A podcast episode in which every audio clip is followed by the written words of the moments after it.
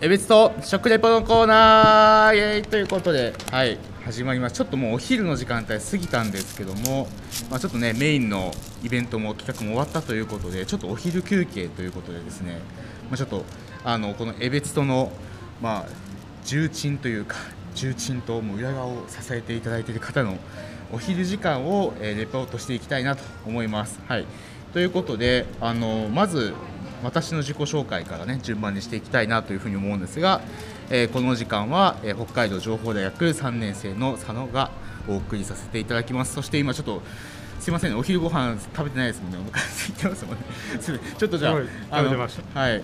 ご挨拶いただいて自己紹介お願いします。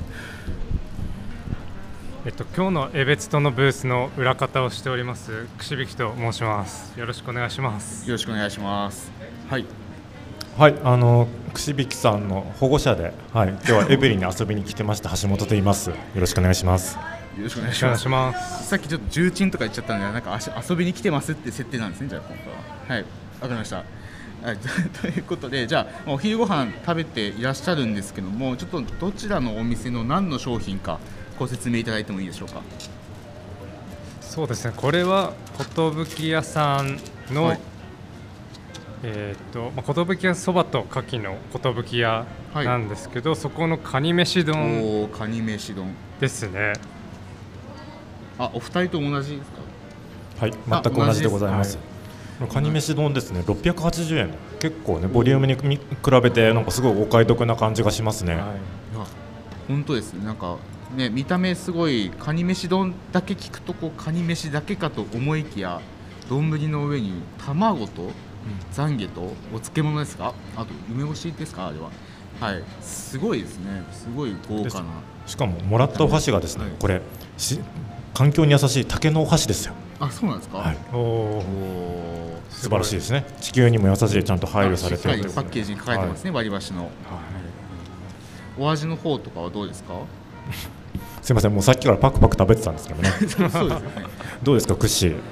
そうですね。いやカニ飯って結構なんかこう、うん。パサついてる弁当とかになっちゃうとパサついてるイメージがあるんですけど、なんかこれはすごいつ、はい。なんかツヤが見た目にすごいツヤがあって一粒一粒がなんかすごく分離してパラパラしていいてなんか食感食感はなんかそんなにはないんですけど、はい。でもすごく味がしっかりしていてえカニ美味しいですか？これですね、カニ、美味しいです。あのはい。すごい細かくほぐされていて、はい。でそのほぐされてるこの一本一本っていうんですかね、この一つ一つに味がしっかり染みてるんで、はい。噛めば噛むほどじわじわ味が出てくるんですよね。なんかなんですかね、飲み込むのがもったいないぐらい味わって食べたい。ずっと咀嚼していたい感じですね。はい。なるほど。えちなみにこの商品選ばれた理由とかってあるんですか？カニ飯が食べたかったとかいやもうなんかこう歩いていてはい。何か注文しようかなと思った時に、はいあの目の前にもうすでに出来上がっていて、あはいはい。お弁当が。もうすぐテイクアウトできる状態だったので、はい。ちょっと裏方の人間としてはお腹が空きすぎていたのですぐはいまあ、もそううですよね。確かにそう瞬間チャージみたいな感じで取りました。あいやいやいや。そうなんですよ。これテイクアウトなんできるんですよね。はい。もうすでにできてお弁当として置いてて、寿屋さんこの他にもいくつかお弁当がねあの置いてあって、うん。うんお持ち帰りもできるというのがありがたいですね。確かに。